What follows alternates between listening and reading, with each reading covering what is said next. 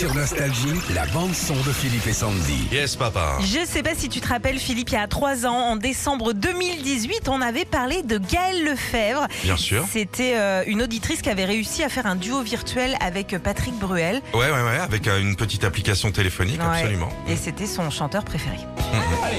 On s'était dit rendez-vous dans dix ans. Même jour, même heure, même pas. Absolument. On verra quand on aura 30 ans. C'est toujours son chanteur préféré. hein. La vidéo euh, avait cartonné plus d'un million de vues.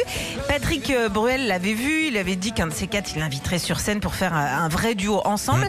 Alors ça a été retardé forcément à cause de la pandémie. Mais samedi soir, mon patoche, qu'est-ce qu'il a fait? Bah, Il a tenu sa parole. hein. Il était euh, en concert au CID de Deauville et il a fait le fameux duo avec Gaël. Écoute.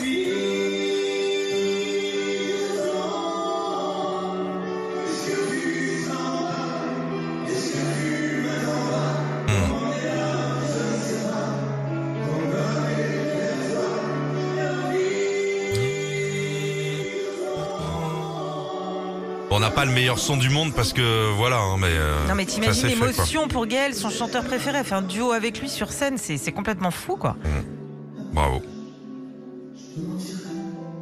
Oh là là. Et bah, tu sais quoi, c'est des belles histoires.